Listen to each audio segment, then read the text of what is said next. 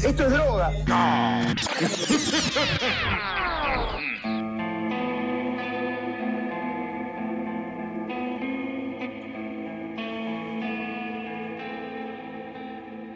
Muy buenas, buenas a todos el oyente, bienvenidos a una nueva edición de Mambo Criminal, yo soy el Muni y conmigo como siempre los inoculados Santi Barril y Flor Cuncún. ¿Cómo andan muchachos? Esta vez es verdad que estamos Sí, sí. inoculados. ¿Cuándo? ¿Cuándo es mentira lo que digo? Está, está todo, está todo bien. Mira, yo voy, voy a aclarar una cosita y creo que también sigo hablando en representación de los Ya, escuchas. ya viene enojado de antes, ya arranca así. A ver, a ver. Sí, yo hace, hace una semana que estoy enojado. Ajá. O sea, cuando, desde que grabamos el último episodio, más, te- más les vale que esta sea la última parte. Si no quieren tener serios problemas. No sos el único que está ahí castañando los dientes de bronca. Tipo, nos llegaron Sí, muchas amenazas supuesto. y muchas puteadas. Por supuesto, y yo justifico a todas. ¿eh? Qué manera de abrirte el equipo, loco, cuando lo tenemos que bancar nosotros tres contra todas las piñas que estamos recibiendo de todos lados por parte de la gente. Nos está soltando la mano. Sí, No, no, no, ustedes me la soltaron. Ahora bánquensela. Es así, yo les dije, ah, donde se come no se caga. O no se caga donde se come. Si te gusta la enganga, bancate la pelusa. claro. Sí, sí, claro. Si te gusta el enganga, bancate el escorpión. Sí. Y sí, totalmente. Esta es la enseñanza que estamos tratando de dar con estos episodios. Está muy bien. No, no solo nos han cagado puteadas, nos han pasado cosas muy raras durante la semana. A ver, ¿qué, qué Yo, pasó? sé- yo creo que se los conté antes, pero les dije que un kiosco que suelo ir yo, Sí. seguido acá por mi barrio, de repente me noto después de tres años de estar viviendo acá que tienen un póster con Yemanchá en el fondo gigante, Claro. Con llame ya. Con llame ya, boludo. con llame ya. Y, y no sé si eso es una señal para que terminemos con esto o una señal de que nos van a matar a todos, ¿no? Un poquito de esto, un poquito de aquello. Y no sé, capaz atrás del kiosco tenían un enganga, andás a ver. Es muy probable, es muy probable, sí, sí, sí, sí. No me, no me animé a preguntarles igual porque no quería terminar en ganga. Los que sí van a terminar en ganga son mucha de la gente de la que vamos a hablar en esta parte 3 y final de la historia de Adolfo, que es un Constanzo. Dale. Así que sí, ya, ya no son innecesarias todas las puteadas, todas las amenazas, todos los enojos. Porque con esta vamos a terminar y va a quedar bien en claro por qué fue necesaria hacer una tercera parte también. Está bien, eh, entonces habíamos quedado en que había matado. No me acuerdo, ¿a quién había matado? a, a Jorge Valente, que era uno de sus fieles, al que Adolfo obli- mandó a matar a, a todos sus acólitos para que mataran uno de ellos, para poder cerrar más el control sobre Ah, ellos. claro, claro, había hecho un acto de sacrificio interno para probar lealtad, por lo tanto así eh, confirió su poder absoluto y dominio sobre los demás integrantes y acólitos para dar comienzo a una de las etapas más sangrientas y finales. Así es.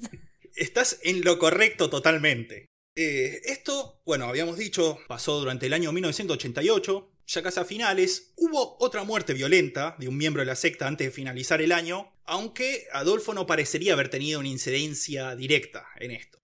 Estamos hablando de Florentino Ventura. Recordemos el tipo que era jefe de la Interpol mexicana, ex CIA, ex muchas otras cosas turbias, Sí. que fue uno de los primeros contactos de Adolfo con el narcotráfico. Resulta que el tipo salió a cenar con su esposa y una pareja amiga, y para terminar la noche de postre le pegó un tiro a la mujer, a la mujer de su amigo, y se pegó un tiro él en la cabeza. Bueno, Es la mejor manera de terminar una cita doble. ¿algún motivo en especial o...? Y habrá sido un embole la conversación, No boludo. sé si un embole la conversación, el chabón dijo, "Eh, el último que queda vivo gana, No, ya sé lo que pasó. Estaban hablando sobre un caso, estaban finalizando la parte 2 y dije- le dijeron, bueno, en la próxima Ah, cena vamos a la sí. parte 3.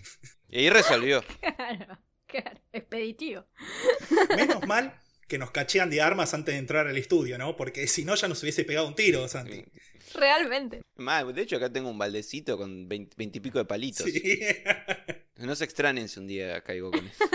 No esos baldes, viste, para... Tiene su propia encanguita ahí. ¿Vieron esos baldes de- que tienen eso para mo- como mopa? la Y mopa. Que después lo puedes desenrollar así. La mbopa.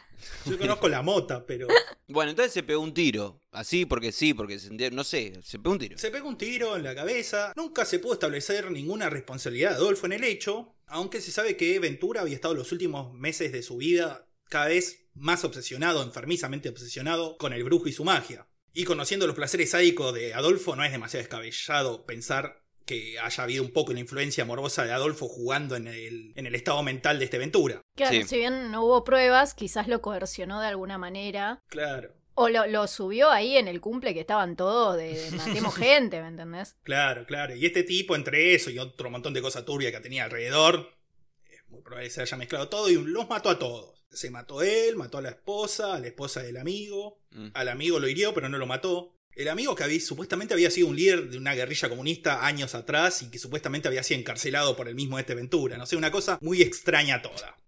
Una mezcla extraña. Con amigos así, ¿para qué querés enemigos? sí, claro, un cóctel muy peligroso. Lo cierto que más allá de haber perdido un contacto importante con el narcotráfico, Adolfo no pareció demasiado afectado por esta muerte, ¿no? Tan poco afectado, de hecho, que no modificó sus planes de Navidad, los cuales consistían en pasar las fiestas en el DF junto a su grupo más cercano, en la secta, en la casa de una de sus acólitas de la primera hora. Una pregunta. Perdón eh, que interrumpa. Navidad es un ritual cristiano en cierto punto. ¿Cómo Sí, sí. se lo tomaban ellos? Eh, Eh, bastante normal dentro de todo, más que nada para juntarse y hacer joditas. claro, sí. Como cualquier ser humano.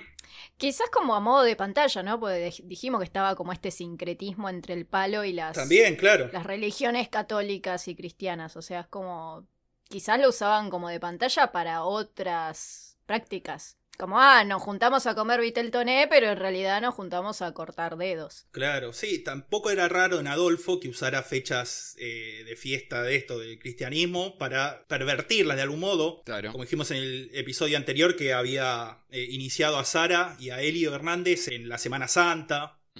También en estas navidades aparentemente fue todo bastante normal, excepto que hicieron un par de iniciaciones, a un par más en el cuarto de los muertos. Claro, por eso. Este, en realidad la diversión de Adolfo de esas navidades, más que nada, era crear celos entre la dueña de la casa, Que no dijiste el nombre. se llamaba María del Rocío Cuevas Guerra, más conocida como Carla, con K. Es muy largo. Le diré Carla. Le ponemos Carla, y ella aceptó, todos aceptaron. Te pongo a Adolfita Junior. Sí, Sí, sí, sí, sí, sí, sí, totalmente. sí, sí, sí, pero andaba Carla con K, que había sido una versión. Eh, primera, versión 01 de Sara, porque también la había seducido para meterla en la secta. Entonces Adolfo se pasó todas las navidades haciendo, creando escenas de celos entre Carla y Sara para que se pelearan entre ellas como hacía con Martín y Omar. Sin ningún otro motivo porque el de romper las bolas nada más. Le gustaba generar discordia. Sí, le gustaba que se peleen por él. Y bueno, divide y vencerá. Pero divide- di- dividía su propio grupo. Y lo vencía. Y sí, justamente. Y hasta ahora los venció a todos. Ese, es un típico método de muchos padres que no quieren que los hermanos se pongan en contra de ellos. ¡Ey! Los enfrentan. Claro, claro, claro. Sí, obvio. Sí, eso sí, Adolfo. Pero más allá de eso, las fiestas parece que pasaron eh, de un modo normal, excepto por estas iniciaciones que dijimos. Por lo que la secta volvió a Matamoros en 1989, ya con un ánimo alegre y despreocupado. Ah, Tanto es así que Helio y el Dubi comenzaron a mostrarse de vuelta seguido por los sombreros, que recordemos era el bar donde el Dubi había matado a otro narco a los tiros. Otro narco que iba a ser usado originalmente para la enganga, así que la sacó barata dentro de todo. ah, ok. Este lugar, Los Sombreros, era uno de los- sus lugares preferidos de estos dos, de Helio y del Dubi, para eh, tratar de reclutar más adeptos a la secta. Helio, digamos que lo hacía de un modo más convencional. Intentaba persuadir a la gente con promesa de poder y dinero, obviamente, como haría cualquier narcotraficante, ¿no? Vas a tener... En este país primero tenés el dinero, después el poder y después las mujeres. Eh, Cuesta América. El Dubi. Me interesa el método del Dubi. ah, el mejor método. El Dubi sí tenía su propio método. El chabón, siempre más seducido por el costado sádico de la secta, había adquirido la costumbre de llevar dedos y orejas humanas en los bolsillos y mostrárselo a los que intentaba cooptar. Re turbio el chabón en un callejón oscuro. Vení, vení, ¿querés mirar? ¿Querés mirar? Tirame el dedo, te tiro una oreja. Ahí Diciendo, hola, hola, a la oreja. Habla, habla más fuerte que no te escucho, le decía, le ponía la oreja. Claro. Hablale a la oreja cuando ese, viste, ya se podría de alguien. Hablale a la oreja. Háblale a la oreja. No era el método de reclutamiento más efectivo. Este. Y mira, escúchame, vos estás caminando por algún lugar o estás en un bar y viene alguien y te dice, mira, y te muestra partes humanas. Sí. Si bien sería eficaz, pero no es efectivo en todo caso. Claro. Porque sabés que vas a reclutar a una persona, Una persona que ya está muy. Sádica. Sí, que ya está muy, muy, muy de vuelta, ¿no? claro, pero Sí. riesgo, costo, beneficio. Igual, boludo, ¿a quién le harías más caso? ¿A alguien que te dice plata y poder o a alguien que te dice este dedo vas a ser vos? Es como, Ambas. Claro, es lo más efectivo es hacer ambas cosas. Como hacían eh, Helio y el Dubi. Tenían lo- los dos, los dos brazos, el brazo izquierdo y el brazo derecho de Adolfo, digamos. Estaba el policía bueno y el policía malo. ¿no? totalmente. Totalmente, así que sí, a mí por lo menos me daría curiosidad si me parece loquito con los dedos y las orejas. Y de hecho le preguntaría, esto es una, una, una tangente, esta es aparte, ¿no? Pero, ¿es legal tener un esqueleto humano en tu casa? ¿Se puede eso o, o no? Depende. Porque quiero tener un cráneo yo, pero si no se puede, no se puede. depende de quién sos y depende de dónde lo sacaste. ¿Para qué querés? ¿Un cráneo? Sí, como adorno. Y Bueno, te lo tramitamos. Dale. podés ir al cementerio, pero no sé si puedes sacarlo así porque sí. Claro, No, o sea, si no, si no sos estudiante de algo, no, no, pero... Claro. O no deberías poder, qué sé yo. Y en verdad, claro, material cadavérico. No es algo que podés tener así porque sí. Pero podemos intentar... Bueno, los encuentro ahora en la esquina Dale. en 15 minutos. Dale, dale, llámeme al Dubi que seguro consigue. Ah, pero el Dubi tiene, tiene que. Un catálogo. Claro, nunca sale sin su cráneo. Así que bueno, ya saben qué regalarme para mi cumpleaños. Dale. ¿Qué, qué dijo medias? Medias con calaveritas, sí, yo lo escuché bien. ah, listo, perfecto. Bueno, retomando, más allá de mis placeres morbosos, Sí. Se la pasaban en los sombreros los chabones estos. Así que fue en ese lugar en febrero, en donde eh, a Helio y Ovidio, no estaba el Dubi esta vez, que se estaban ahí tomando una birrita, todo bien, se les aparece Ezequiel Rodríguez Luna, que era un narcotraficante de poca monta, de ahí de, de Matamoros, descrito como un hombre joven, pequeño y nervioso. Era yo. Como Flor. ¿Qué era? ¿Ren? Ren de, Ren de Ren y Stimpy. También me Sí. identifico con Ren. Sí, sí, sí, sí, más o menos por lo que me, por la descripción que dieron el chabón era, era Ren. Era totalmente Ren, pero era Ren que tenía además 800 kilos de marihuana de primerísima calidad almacenados. Y bueno, Ren también tenía. Ren tenía anfetamina. Sí, claro, estaba en otro mambo. Al principio, Ovidio y Helio intentaron hacérselo boludo. Como, ¿y por qué no decís esto? ¿Qué tenemos que ver nosotros? Pero no duraron mucho. Entre la primera insistencia de este Rodríguez Luna, le dijeron, bueno, sí, dale, a ver, venga, venga la marimba. Hicieron un trato, Luna le dio un poquito de, de muestra de la marihuana que tenía, y hicieron un trato por un dinero, por una cantidad cierta cantidad de dinero, pero dijeron que Helio le dijo, mira, Adolfo no está ahora acá, no podemos cerrar el trato. Arreglamos este dinero, vos nos das esto de prueba, y cuando llegue él, te llamamos y arreglamos Y todo. confirmamos. Luna, bueno, le dijo que sí. Este, después hizo un par de comentarios como diciendo, pero después no me corten en pedazos porque ya se estaban corriendo esos rumores. Claro. Y ahí Helio y Ovidio sí fueron más, eh, más eficaces en negar eso. No, eso son... Nah, ¿cómo te vamos a acordar vos que sos un amigo?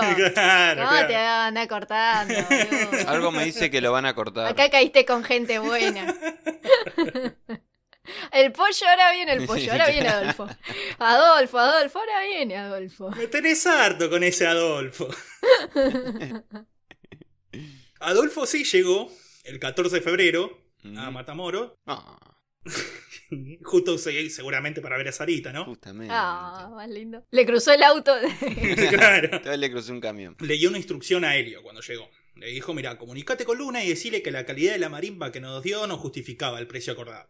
Hizo eso. Luna se indignó cuando oyó eso porque al parecer era muy buena, pero Helio lo tranquilizó diciéndole, no, pasa esto, son todos temas de Adolfo que es un mañoso. Ahora, si vos te encontrás personalmente con él, van a poder cerrar el trato sin problema. Y Luna dijo, ah, bueno, está bien, dale, si vos, Helio querido, me lo decís, yo te creo. Y quedaron con encontrarse en una cafetería ahí de Matamoros. Mm. El tema es que cuando llegó al lugar no estaba Adolfo, sino tres miembros de la secta que lo secuestraron, lo ataron de manos y pies, lo metieron en un auto y lo llevaron al rancho Santa Elena, Ah, mira. donde tenía la enganga, el almacén y donde lo esperaba Adolfo, Que lo recibió ahí jugando con unas tijeras de, de hojalata oxidadas, abriéndole y cerrándolas como diciendo taca, Corría. taca, taca, taca, taca. Corría con las tijeras. Ya tenía que hacer teatro. Sí, sí, Sí, sí. es re teatralero, Sí, boludo. sí. Qué pesado. Sí, sí, sí, haciendo así que giraba las tijeras sobre sus dedos. Igual no era solo teatro, porque el chabón era como que te la amagaba, pero después te cagaba cortando un dedo en serio. Sí, bueno, está bien. Pero sí, yo también puedo hacer eso. Si me traen tres monos, un chabón, yo también puedo hacerle eso. ¿Estás diciendo que vos serías capaz de eh, trocear a una persona? No, no explícitamente. pero podría. Menos mal porque me iba a preocupar. Ya entre la amenaza de matarnos antes y esto, boludo. Sí, sí, sí, sí. Vamos a contar un conteo de amenazas. Sí, sí. ¿Cuántas amenazas nos hace Santi desde ahora hasta que termine el episodio? Dale, dale, dale. Acá tenés una más. Para, para unirla a tu listita. Ya sabemos que no tenemos que aceptarle un café a Santi nunca. De los que sí aceptamos cafecitos son de ustedes, queridos oyentes. Exactamente. Eso es, claro que sí. Como el de un papá genial, claro. que sí. Café. Sí, mucho café, mucho café. La cuestión es que, bueno, sí, como dijimos, eh, hacía mucho teatro Adolfo, pero después, sí, te cortaba, no te mandaba a cortar nada, te cortaba él mismo los dedos y esto es lo que empezó a hacer con Luna. Sí. Que agarró y ya cuando le cortó un dedo, Luna sí, le agarró y le dijo, mirá, la marimba está toda en un almacenada, en un rancho llamado el Rancho Caracol, donde está vigilada por dos hombres armados. Rancho Caracol. Sí, sí, sí.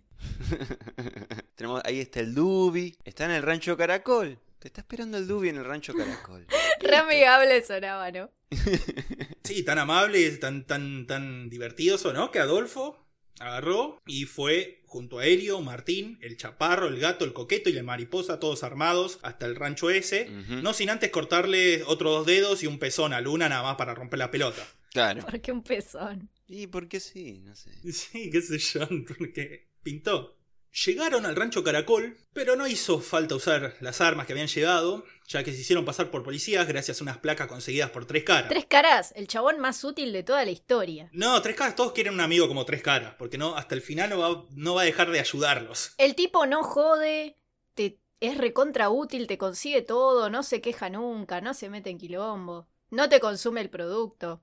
Un capo. No, nada, nada más te tenías que aguantar cuando se le empiezan a pelear las tres caras entre sí, pero Te bueno. caga de risa un rato. Sí, totalmente. Se empieza a morder el mismo. Sí, sí, eso es divertidísimo. Así que redujeron a los tipos y se los llevaron al rancho también, sin ningún tipo de resistencia. Una vez allá, los agarraron junto, y junto a Luna, los obligaron a cavar sus propias tumbas. Y después, casi con desgana y casi aburrido, Adolfo los fusiló con una ametralladora y ordenó a sus fieles que descuartizaran los cadáveres. Eh, esto digo de medio aburrido con desgana porque fusilarlos no era el método preferido de Adolfo de matar a la gente, pero... Claro, por eso pregunto. Yo pensé Claro. que iba a ser algo más sangriento. No, no, no, no, pero como se ve que estaba apurado para eh, matarlos y llevarse toda la marihuana, bueno, torturó un poquito al primero, a Luna, y después a los otros los fusiló con una ametralladora. Ah, Igualmente los descuartizaron, les quitaron el corazón, los castraron y ofrendaron todo eso a la, a la enganga, pero después de muertos los tipos. Como siempre, Adolfo naturalmente le- le- les aseguró que estos sacrificios le aseguraban la protección y buena fortuna para el futuro. Como hacía siempre. Buena fortuna. Sí, sí, según sus Sí. propias y grandilocuentes palabras, serían inalcanzables para sus enemigos e invisibles ante la ley. Uh. Hecho esto, volvieron al rancho Caracol, de donde se llevaron la casi tonelada de marihuana que había Sí. hasta, el, hasta el rancho Santa Elena sin ningún tipo de dificultades en el, en el medio. Porque recuerden que estaban en el rancho Santa Elena, torturaron a uno, fueron hasta el otro, los mataron, a lo- los secuestraron a los que estaban ahí, volvieron al rancho Santa Elena, los mataron, descuartizaron y recién ahí volvieron con un par de camiones para llevarse la marihuana. Claro, sí. Pero es una cantidad ridícula, ¿entendés? Sí, Como sí. Es cantidad ridícula, nadie va a sospechar. Y nadie sospechó lo pudieron hacer todo ese movimiento sin que nadie sospeche ni los parara en ningún momento. Bueno, eso era todavía más prueba de que para la secta era como, ah, entonces estos rituales de la enganga están realmente funcionando. Sí, sí, sí, totalmente, totalmente. Así es como lo veían. Pero como dijimos, Adolfo parecía no haber disfrutado del todo con estos asesinatos, ¿no? Por lo tanto, solo nueve días después, el 25 de febrero, les informó a sus acólitos que era necesario otro sacrificio. ¿Cómo lo hizo? Según sus palabras, ¿no? La enganga era como un motor y los sacrificios era la nafta. Cuando estaba detenido, no era necesario recargarlo. Ahora, después del último golpe, con casi una tonelada de marihuana, con dinero entrando más que nunca, con ganándose ya la inimistad de otros narcos y con la policía alertada de ciertas prácticas de secta y magia negra en la zona, Sí. la enganga necesitaba andar a su máxima potencia para aumentar la protección. Claro, sí. Entonces necesitaba más nafta que nunca. Claro. Nafta igual sacrificios. Debe haber sido complicado para Adolfo esta explicación. Espero que no se lo hayan tomado literal. Traje la mejor octanaje. No, sí, sí, sí, sí, me imagino que sí, porque como vamos a ver más adelante, los muchachos estos de Matamoros que no eran muy brillantes, no estaban muy versados en el entendimiento de las metáforas y las figuras literarias. Pero esto lo vamos a ver más adelante. Oh. Uh, Ah, es un detalle para recordar, muy bien. Perfecto. Bueno, entonces la enganga pedía más. Y el auto te pide, ¿viste? Le roba la ropa. Buenos Aires, Mar del Plata, dos horas y media. Lo que dé, dijo Adolfo. claro. Entonces salieron a cazar a una víctima al azar. Un grupo iban Helio y el gato. Y agarraron la primer, el primer chabón que encontraron. Un tipo que salía a un bar a la noche ahí por Matamoros. Lo encañonaron, metieron en el auto. Arrancaron para Santa Elena. Pero cuando estaban parados ahí en un semáforo esperando que cambiara la víctima, a quien parecer se habían olvidado de taparle la boca, empezó a gritar y a hacer quilombo, llamando la atención de los otros automovilistas. Sí. Entonces no tuvieron más remedio que pegarle un tiro en la cabeza e irse a la mierda. Expeditivos. Sí, sí, sí, sí, sí. Llevaron igual el cadáver al rancho donde Adolfo lo miró, le dijo que eran unos pelotudos. Claro. ¡Vivo! sí, claro. ¡Era vivo! Re frustrado el chabón, me lo imagino todo de blanco, pero la puta madre. claro. Manga de idiotas. Claro, claro, claro. Lo enterraron a la víctima sin descuartizarla, sin nada, mientras Adolfo maldecía al alma de la víctima con una eternidad de tormentos por no haberse dejado torturar y matar con docilidad. Claro, ¿Por porque. qué? Pero si no tuvo la culpa. Y pero ahora no lo podía usar. Él tenía toda la voluntad de, de dejarse torturar y todo. No, Y los otros no le dejaron. Es como cuando en South Park Claro. eh, van con estos tres asesinos re famosos, que creo que uno es Ed Gain, no me acuerdo, a conseguirle a Satanás la torta. Sí, sí, sí. no, Y matan un montón de gente al pedo en el camino. sí, más o Claro, menos. sí. Y sí, era básicamente eso, porque ya casi todo el- el- la secta eran medios asesinos seriales. Así que, mientras hacía esto, así totalmente enfurecido Adolfo y frustrado, le ordenó al Dubi, al Mariposa y al Coqueto que le trajeran otra víctima para esa misma noche, rápido y ya, y que estuviera viva. Sí. Y a Helio le confirió el honor de matar a la próxima víctima que llegara al rancho, en parte como castigo por haber cagado el primer secuestro de esa noche, ya que fue Helio el que le pegó el balazo al chabón, y en parte también para, de vuelta, incriminarlo y arrastrarlo cada vez más hacia su propia depravación. Sí. El grupo del Dubi no tuvo que buscar mucho para encontrar a su próxima víctima, ya que casi en la puerta del rancho Santa Elena se cruzaron con José Luis García Luna, de 14 años, que volvía a su casa luego de trabajar todo el día en una granja de la zona. Por encima que tiene 14 años, trabajó en una Sí. granja, está volviendo ahí diciendo, bueno, me voy a tirar y... Sí, sí, sí, sí. Otro Luna aparte. Claro. Sí, otro Luna, pero no tenía nada que ver con el otro. Pasa había muchos lunas por ahí. Sí, hay un montón. Hay demasiados. Bueno, cada vez hay menos en Matamoros. pero...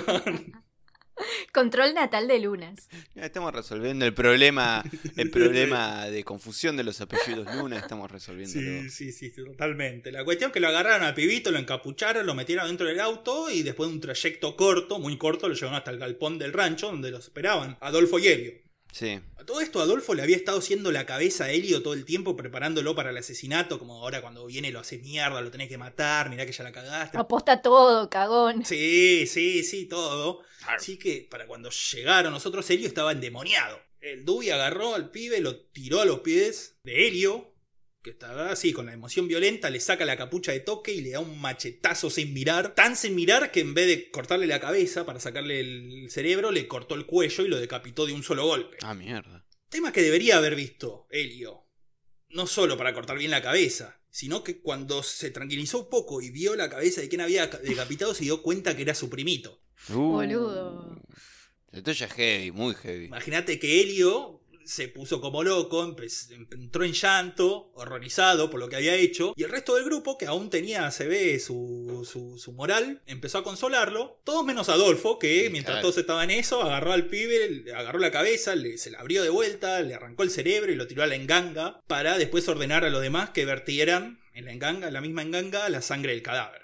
Y después, casi con gentileza para lo que eran los modos de Adolfo, le dijo a Helio, le ordenó en realidad que completara el descuartizamiento de su primo, asegurándole que se sentiría mejor y más poderoso después de hacerlo. Hacete hombre, le dijo. Claro, Ja llorá. claro. Y Helio, que ya estaba en cualquiera, hizo eso y efectivamente dijo que se sintió mejor después. Recoercionado, boludo. Bueno, Igual esto es un fenómeno que se ha seguido. También se dio en el episodio de- del motín de Sierra Chica. Claro. Cuando tuvieron que descuartizar los cadáveres de los arrinahuachos. Que a medida que vas des- descuartizando a una persona se va haciendo cada vez menos difícil. Te vas insensibilizando. Claro, porque además menos parece una persona mientras más lo descuartizás. Claro. Así que... bueno, eso, la experiencia que ganamos con este programa, aprendiendo cosas, las cosas que se aprenden escuchando esto, ¿no? La moraleja es, si ustedes están a la mitad de un descuartizamiento, solo continúen. Sí, sí, sí, claro, no vas a parar ahora. Continúen y todo va a estar mejor. Y además es una falta de tacto parar en el medio. Si ya lo estás descuartizando, termina el trabajo, loco. Claro, termina lo que comienzas. Esa es la moraleja. Dios mío. Bueno, ahora lo que pasó es que hasta el momento la gran mayoría de las víctimas de Adolfo y de su grupo habían sido narcotraficantes o gente metida de alguna manera en el submundo criminal de Matamoros, en donde la muerte es violenta y las desapariciones no eran cosas infrecuentes, ni eran tampoco reportadas a la policía. Ahora, José y su familia, en cambio, no tenían nada que ver con esto, por lo que fueron a denunciar la desaparición a la comisaría de Matamoros. Sí. Claro, era un granjerito, tipo, eso sí es poco común que suceda. Claro. Ahí en la comisaría lo primero que le dijeron fue que probablemente José había cruzado la frontera. Recordemos que está Matamoros está ahí al lado de Estados Unidos, había ido a Estados Unidos a buscarse una nueva vida y que no hincharan las pelotas. Mm. Ante la insistencia de la madre, prometieron abrir una investigación. Dijeron, bueno, sí, señora, vamos a investigar, vamos a investigar. El otro día fue la madre de vuelta a la comisaría para ver qué estaban haciendo. Le atendieron a otros policías de otro turno que estaban ahí en la comisaría y dijeron, no, acá no se abrió ningún expediente. Y además hoy es muy tarde, así que venga mañana, se la denuncia porque no se puede abrir un expediente. Hijo de puta. Al otro día, la madre va de vuelta, apenas abre la comisaría y esta vez le dijeron que era demasiado temprano para hacer una denuncia. Eran el, el hijo de ¿Pero Porcel. qué estaban ahí? Estaban los delegados de Montero, boludo. sí, boludo. Totalmente. Totalmente, totalmente. Y no, y, y es peor, porque en este momento quiero aprovechar para pedir públicamente disculpas a la policía de Montero, porque habrán hecho las payasadas que hicieron de investigación, al menos lo Pero investigaron. resolvieron el caso, loco. Claro, y al menos, y al menos lo investigaban. Esto no, porque eh, a la tercera vez que fue la vieja dijeron, no, sí, la hipótesis principal es que se fue a Estados Unidos el pibe, y no vamos a usar recursos para eso. Claro. Así que no investigaron nada. Así que ahora, eh, la verdad que Monteros eh, no está tan mal, ¿eh? Ah, En contraste, la verdad que hicieron un buen trabajo. Sí, sí, sí, sí, sí, sí. sí. Así que nada, sin ninguna interferencia de la policía, ni nada, el grupo siguió con lo suyo. Se sentían cada vez más, más, más seguros con hacer cualquiera. Ya imagínate los, todos los pibes estos, especialmente Vi, Helio y el Dubi, se iban y estaban de joda todo el tiempo en el centro de Matamoros, gastando guita, no, no, no ocultaban casi nada ya. Claro. El tema es que la, los 800 kilos de marihuana que tenían incautados ahí en su depósito estaban demostrando ser bastante difícil de vender. Estaban ahí en el rancho Santa Elena muerto de risa, porque ya hasta los otros narcos estaban empezando a desconfiar de los tipos estos, ¿no? Claro, les era difícil hacer negocios con los narcos menores, digamos, para distribuir esa marihuana. Mm. Claro, y imagínate también el, como dijimos en el episodio anterior, habían querido cagar a uno antes Claro. de darle la guita, entonces tenían ya su fama de estos chabones más o menos. Claro. Entonces estaba ahí la marihuana muerta de risa, por lo que en marzo Adolfo decidió que era momento de otro sacrificio, para que con la ayuda de la magia se acelerara el negocio. Tenía ideas cada vez mejores, Adolfo cada vez más novedosas. Frescas. Creativo. Sí, sí, sí, sí. Ah, lo cierto es que para Adolfo la necesidad de matar ya había sobrepasado su interés por el dinero Claro. como a muchos asesinos seriales les pasa, estaba entrando en una especie de modo berserker. Ujú. Y en donde antes, cuando antes podía. Sí, sí. Claro, o sea, eh, arranca a matar, pero cada vez necesita más esa satisfacción. Es como una adicción, justamente. Necesita más esa sensación Claro. de placer más rápido y con más intensidad. Hasta que se dio cuenta que la enganga era él. que la felicidad siempre estuvo dentro suyo. Sí. Pero, por suerte, para él y la banda, y para nadie más, este, era época propicia para buscar víctimas. Ya que era, como dijimos, marzo, mes en donde se da en Estados Unidos lo que se conocen como las Spring Breaks, o sea, las vacaciones de primavera. Ah, sí. El verano del rock. Claro, sí. Pateamos la ciudad. Realmente. Spring Break. Spring Break. ¿Sabes cuántas engangas vi hoy, Marge? 15.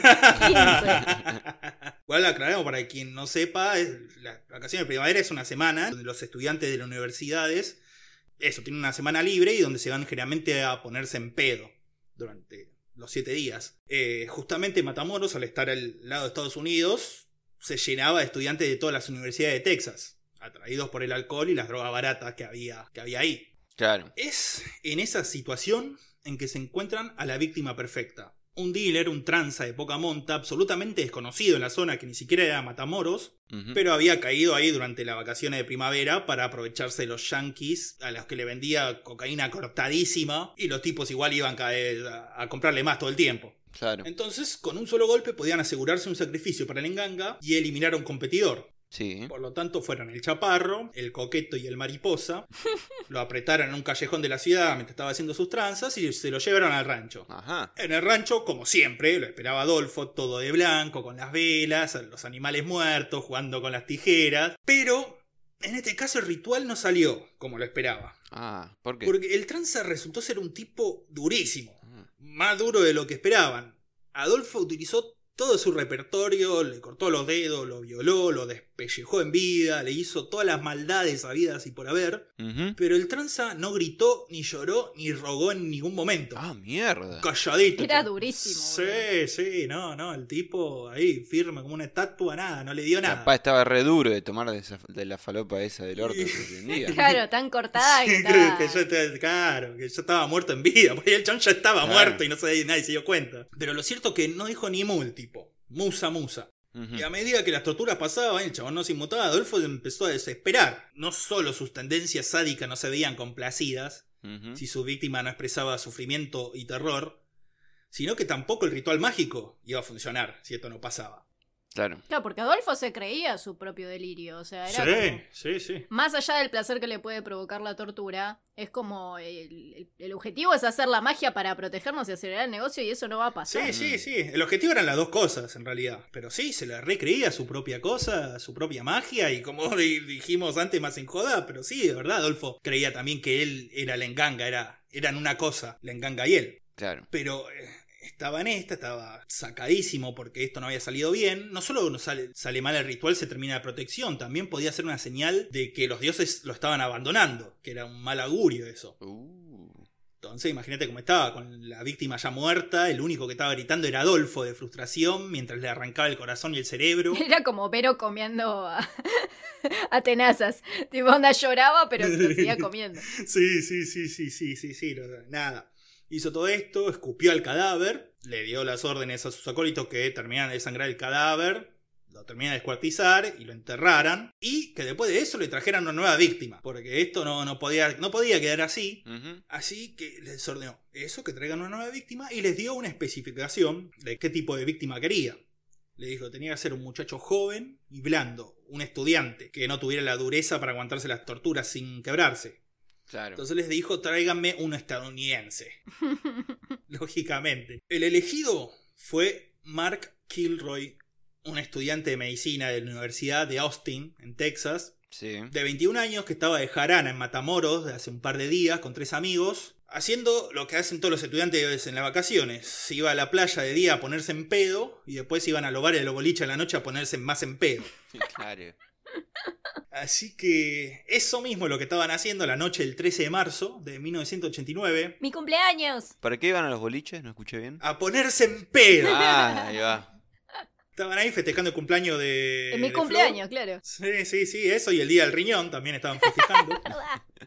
Estaban así de gira en varios bares. Entre ellos, uno de los bares fue Los Sombreros. Qué necesidad de caer ahí, boludo. Sí, sí, sí, sí, sí. Capaz era el único bar. Vayamos al bar más turbio de la ciudad, ahí donde se juntan los mafiosos y los narcotraficantes. Sí, Sí. sí, Sí, sí, sí, sí. Y no estuvieran equivocados, porque no fue acá donde los secuestraron, curiosamente. Sino que a la salida de otro bar, el Hard Rock Café, pero que no tiene nada que ver con los Hard Rock Café, con la franquicia esa de, de- de bares, Sí. sino uno que le pusieron así para las vacaciones nomás. Claro, como, no sé, Panchocho. Claro. Uno de esos. Chisap, ¿viste? Claro. Gente, Estaban ahí en el bar, se emborracharon, todo esto. A las 2 de la mañana, viste que los yankees terminan temprano, las noches. Sí. A las 2 de la mañana ya estaban mamadísimos igual. Y agarraron, se iban a ir para el hotel, donde se hospedaban, que estaba del otro lado de la frontera, en Estados Unidos. Sí. El tema es que Mark había entablado conversación con una mina ahí en el bar. Entonces los amigos le dijeron, eh, mirá, titán, y se fueron. Lo dejaron solo. Mark. déjalo, déjalo, déjalo que va a ganar. Claro, dejaron solo a Marky, lo cual demostró ser un error garrafal, Mm. señor Burns. Este, Error garrafal. Al final con la piba no pasó nada, no sabemos, quizá Mark le empezó a hablar sobre la libertad económica. y- No, le habrá empezado a hablar de medicina, como todos los pesados que estudiamos esta carrera, boludo. La mina se aburrió y se fue. No, le empezó a decir, eh, ¿a vos te gusta Mambo Criminal? Claro, y era de Montero la, la mina. No, ahí ganaba seguro, boludo. No, sabes, no sabemos, encuesta, a ver quién de nuestros oyentes levantó o no hablando de mambo criminal. Ahí está. Hacemos un solos y solas el 14. claro, claro, totalmente. Hacemos un cupido. Eh, sí. Un cupido, así. Agarramos dos oyentes y los ponemos ahí para que hablen y nosotros los envalentonamos. Claro, De espaldas. claro, claro, de Les hacemos espalda, preguntas. claro, claro. ¿Cómo sabemos si están de espaldas o no? Eh, porque lo- los invitamos. Ah, eh, pre- con presencialidad. Ah, bueno, me gusta más Sí, eso. sí. Barbijo, distancia social y de espaldas. Así, Claro. así que ya saben, si están buscando, si están buscando el amor, muy probablemente no lo encuentren con nosotros, pero se van a divertir. Así es. Así que la cuestión que Marky quedó solo, agarró, emprendió también un rumbo para el hotel. Y es en este momento que le interceptaron el chaparro y el gato, que estaban en la camioneta justamente buscando eso, pibes estadounidenses borrachos. Ujú. Agarraron, se le acercaron y le dijeron, eh, che loco, te llevamos hasta el hotel, de onda, está todo bien. Y Mark era un yankee inocentón y estaba borrachísimo, dijo, sí, dale, buenísimo, gracias, estos buenos Qué buena gente. Segundo garrafal error. Enseguida se dio cuenta que no estaba yendo hacia el hotel, pero tuvo la suerte que sus secuestradores estaban meando encima, así que pararon a otro bar y se bajaron para ir al baño. Claro. Eran unos ineptos. A uno no le tapaban la boca para que, que gritara este. Era como. Sí, Uh, no. che, qué gana de mear. Bueno. Sí, no eran tan ineptos que estoy empezando a pensar que de verdad la magia funcionaba para que hayan durado tanto estos chabones. Sí, sí, sí, sí. Sí, o capaz no había buenas investigaciones. Pero fíjate, la otra fue de, de decir, no, es muy tarde, le decían, para abrir una investigación. Después es muy Claro. temprano para abrir una investigación. Pero haces cualquier cosa con eso. Puede hacer lo que quiera, ¿no? Claro. Pero sí, sí, el tema es que Mark aprovechó este momento para salir a la camioneta, salir corriendo hacia la frontera, Sí. pero no le iba a salir nada bien esta noche porque a los pocos metros de salir corriendo lo encontraron el coqueto y el mariposa que estaban por la suya también dando vuelta por la zona buscando víctimas.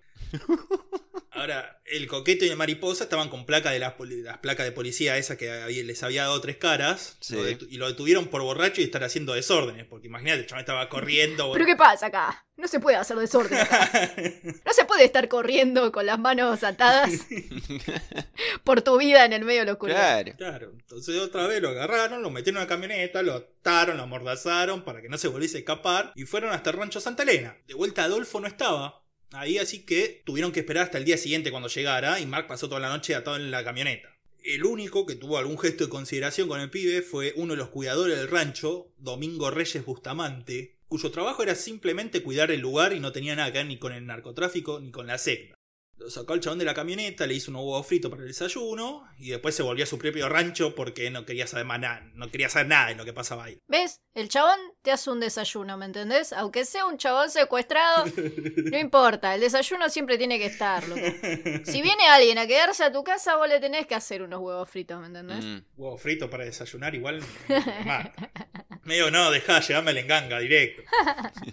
Para el mediodía ya había llegado Adolfo al rancho, estaban junto a toda la banda, Martín, el Dubi, Helio, Ovidio, el Mariposa, el Coqueto y el Gato, y se pusieron a darle comienzo al ritual. Sí. Se prendieron habanos, se abrieron botella de ron, porque también es medio un cumpleaños todo, todo este ritual, mientras sacrificaban Se animales. ponían gorritos, bonetes. Sí. Con bonetes, a ver, a ver, pasame esa gallina, a ver, a ver, pasame el gato ahora. y lo agarraban al gato y se lo tiraban entre ellos. Una piñata. Pero bueno, y después, después de los animales, llegó el turno de Mark.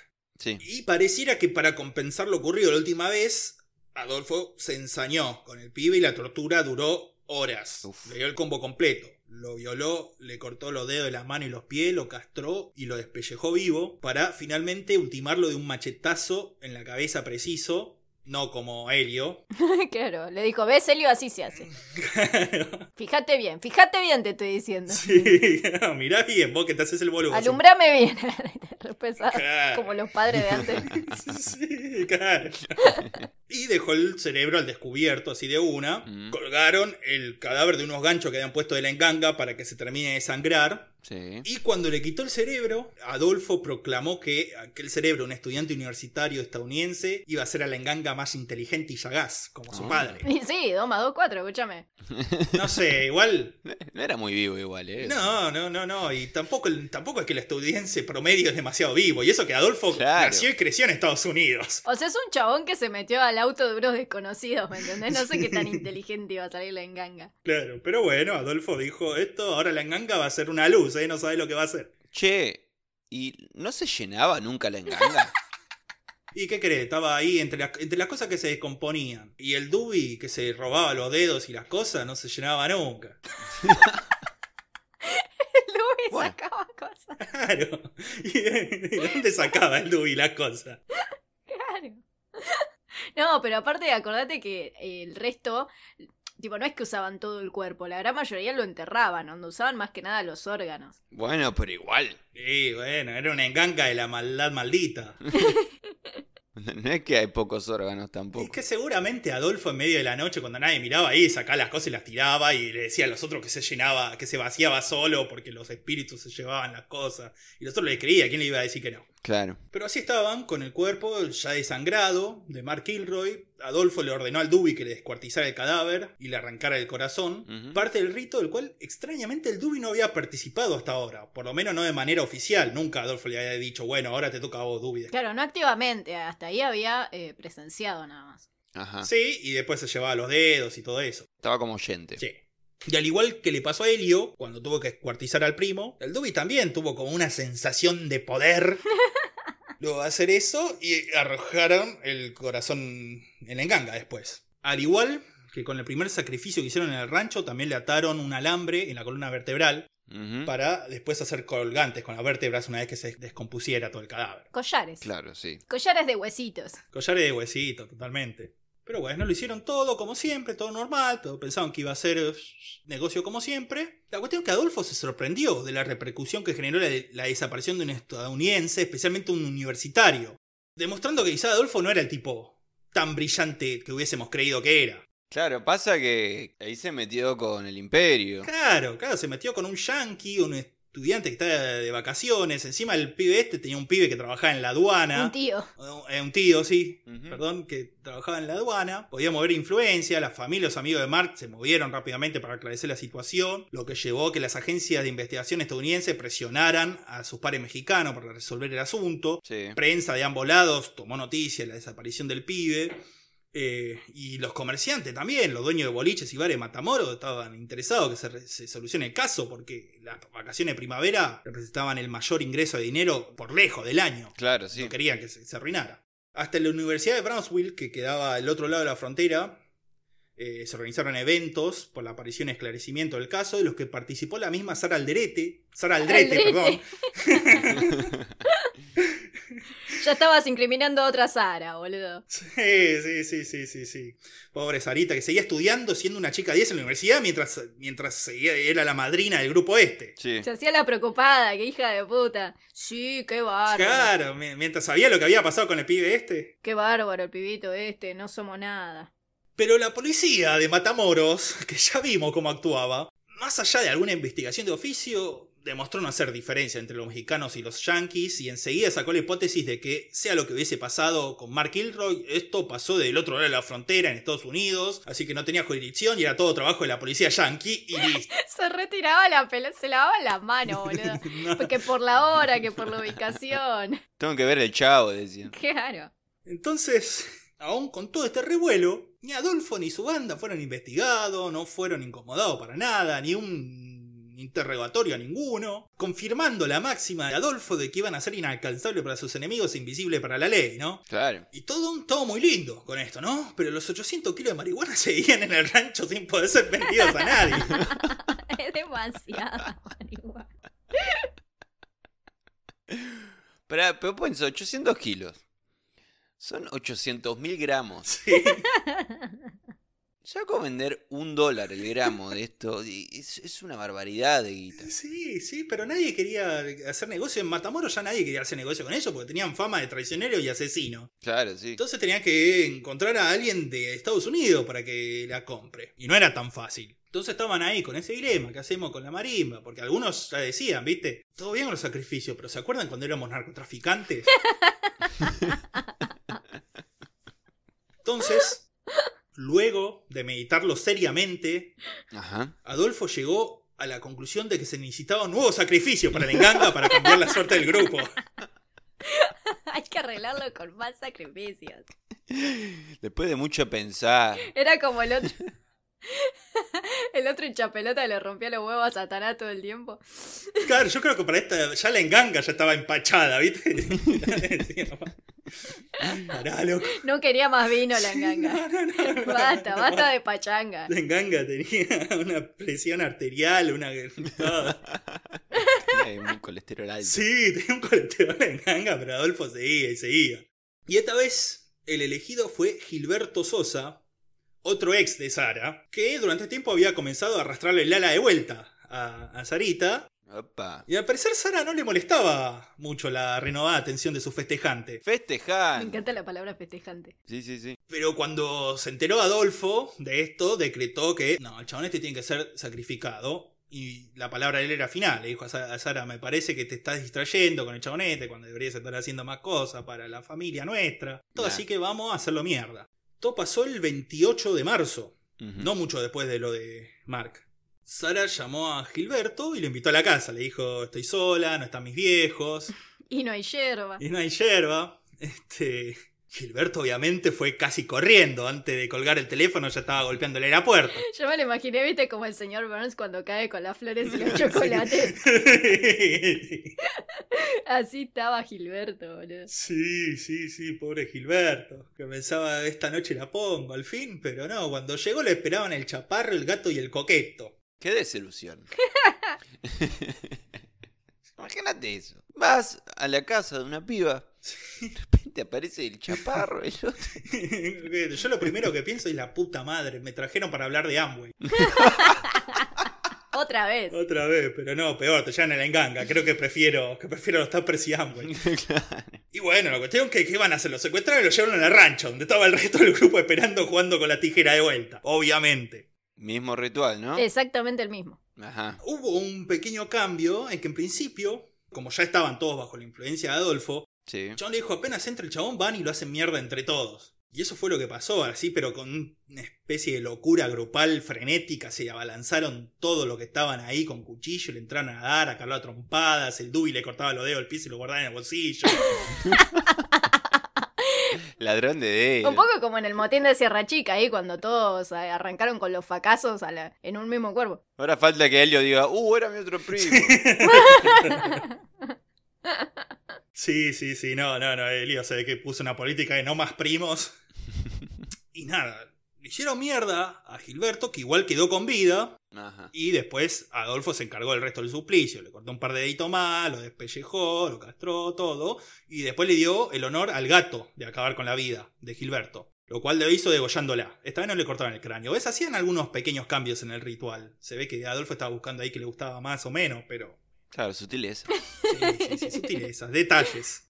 Después de degollarlo, al igual que con Mark y la víctima anterior, colgaron el cuerpo en los ganchos que habían puesto encima de la enganga para hacer más, más rápido, más eficaz el desangrado de la víctima. Claro, ya, empezaron a ser más prácticos. Sí, sí, sí. Y mientras esperaba que se terminaba el proceso de desangrado y demostrando lo rutinario que se había vuelto todo, se fueron todos juntos a un McDonald's, o una especie de McDonald's que había ahí. No se llamaba McDonald's, pero una comida, casa de comida rápida de México. Un Taco Bell. Un Taco Bell, sí, un, McDonald's. un McDonald's. McDonald's. Y a comer hamburguesa con papa frita, que era la comida favorita de Adolfo. ok. E Increíblemente, después de esto, parece que la magia funcionó y llegaron a un acuerdo con un narcotraficante de Texas, conocido como Chacho, para venderle los 800 kilos de marihuana reafirmando los poderes mágicos del padrino. Ok. Todo lo compraba un solo Sí. chabón, ¿entendés? Sí, apareció O uno, el. Chacho. Hola. Dame todo, cagón. Em, dame todo esto en kilos de marihuana. Son 800 kilos, chacho. Sí, dámelo. Te lo vendo en dos segundos. Me lo fumo en dos días, dice Chacho. claro. Así que para esta altura, hasta el mismo Adolfo debe estar preguntándose cómo mierda que le salía tan bien esto de la magia, ¿no? Pero. Pero la cuestión que sí, arreglaron este. este acuerdo. Pero antes de que se llevara a cabo, iba a haber otro sacrificio para la enganga. Pero este más ligado al tema de los negocios que Mm. a lo estrictamente mágico. Ajá. La víctima fue Víctor Saúl Salceda, un ex policía de 22 años que se había pasado al mucho más lucrativo negocio de ser sicario para los narcos. Ajá. El tema es que este Víctor había sido muy amigo de un narco llamado Laureo Martínez. Me quedé quieto porque pensé que había puesto Lautaro mal escrito, pero no, es Lauro. Ok. Lauro. Lauro Martínez. Lauro era nada menos que el tipo que había matado el Dubi a tiros en los sombreros hace un par de meses antes y Víctor había jurado vengarse. Sí. Farfala, vendetta. Totalmente, dijo Farfala Vendetta, pero además que esto lo hizo muy públicamente y nada menos que en los mismos sombreros, donde parece que siempre había alguien de- de- del clan de Adolfo ahí escuchando, y por lo tanto la información llegó primero a los oídos del Dubi y después a los oídos de Adolfo. Que agarró y dijo, pero papita paloro, carne palanganga. Claro. Entonces, el primero de abril de 1989, el Día de los Inocentes, dos policías que estaban bajo la nómina de sobornos de Adolfo y del clan Hernández fueron instruidos para localizar a Víctor y subirlo a un patrullero. Sí. La excusa era que el jefe de la policía, con quien Víctor seguía en contacto y haciendo trabajos ocasionales, a pesar de haberse pasado al otro lado de la ley, quería hablar con él en el cuartel de la policía. Sí. Y Víctor le creyó, porque sí, podía ser, podía pasar eso. Entonces subió al auto sin sospechar nada, hasta que el auto se desvió, se fue a un callejón apartado de Matamoros, donde lo estaban esperando varios miembros de la secta que lo secuestraron, lo ataron, lo amordazaron y se llevaron hasta el rancho Santa Elena, lo que ya es una costumbre esta altura. En el rancho lo esperaba Adolfo, quien otra vez gratificando su gusto por lo dramático le dijo, Bienvenido a la casa del demonio, tu alma ahora me pertenece. Qué pesado. ¿Quién, ¿Quién lo vio en este chabón? Se vio muchas películas. Sí, muchas películas malas. Sí, sí, sí, sí, sí, con ese doblaje malo. Claro, claro, porque estaban en México, hacían el doblaje típico Dios mexicano. mío, boludo. Pero el tipo había nacido en Estados Unidos, podía verlas en su idioma original. Pero no, no, no, le gustaba, le gustaba eso. Y bueno, cuestión es que entre Adolfo, el Dubi, Helio y Ovidio le dieron el combo completo. Corte de dedo, de oreja, castración, eh, cuchillazo destinado a hacer sufrir más que a matar, despellejamiento total del torso y la piel de la cara, para después destriparlo, cortarle el cráneo y arrancarle el cerebro y el corazón, que fueron nuevamente a la enganga. Curiosamente, este parece ser el único sacrificio humano en el que estuvo presente Sara. Aunque solo como testigo, ya que no participó ni en la tortura, ni en el descuartizamiento, ni nada. Ajá. Pero estuvo ahí. Y bueno, pero, claro, pero era un ex de ella, o sea, como. No, Alex fue el anterior. Ah, ya estoy re perdida, boludo. Como a todos le hacen lo mismo. Aunque, aunque quizás fue ex de Sara, porque Sara tuvo muchos todos ex. eran ex de Sarita. Claro, y todos estaban metidos en el narcotráfico o en algo. Claro. Resulta que Matamoros era una manzana donde estaba el rancho Santa Elena en un lado y, eh, y los sombreros del otro lado. Los sombreros en la otra esquina. Sí, sí, sí, Claro. sí, sí, sí. Y Sara en el medio. Te dan en el medio y, y la comisaría en una esquina. Listo. Sí. Y el McDonald's te faltó. El McDonald's en la otra esquina. Claro. Era el centro de las toninas, boludo. La cuestión es que, una vez finalizado el rito, y agregando un rito más a todo esto, se fueron de vuelta a comer hamburguesas y papas fritas acá en el McDonald's, en el Taco Bell, donde Adolfo repitió a sus acólitos la promesa de impunidad, protección e invisibilidad del grupo, como siempre. Yo me lo imagino agitando papa frita con la boca llena. Sí, sí. Re pesado. Somos impunes e invisibles ante la ley, escupiendo hamburguesas. Dale. Te vas a terminar tus papas fritas, le dice a Dubi, ¿viste? Con la cajita feliz ahí. El Dubi, el Dubi con la cajita ahí jugando. Cajita feliz. Con los dedos, poniendo los dedos en la cajita feliz. Uh, este muñeco no lo tenía. Lo voy a poner con los dedos. Sí. Pero bueno, esta promesa de impunidad, protección e invisibilidad fue lo que llevaría a la caída del clan y de Adolfo. Sí. Ese mismo día, y recordemos que como si todo estuviese gui- guionado igual que Adolfo era primero de abril, Día de los Inocentes, Serafín Hernández, el chaparro, Sí. regresaba al rancho de Matamoros en la camioneta cuando vio que unos metros más adelante en la ruta había un control policial que estaba parando y haciendo preguntas de rutina a los automovilistas, ¿no? Recordemos que uno de los mantras principales de Adolfo era que gracias a su magia, entre otras cosas, iban a ser invisibles ante los ojos de la ley. Pasó en culo ahí. no, mentira. Demasiado literal. Tanto lo había repetido que había quedado grabado en la mente de sus fieles, pero de todos estos solo fue el bueno, el buenazo de Serafín que se lo tomó literal. Por eso cuando pasó por el retén policial, el chaparro ni siquiera bajó la velocidad de la camioneta. Pasó por delante de la policía, escuchando su música con el brazo afuera de la ventana, diciendo que me van a ver estos boludos. La policía eh, manda un código de despertar a un policía.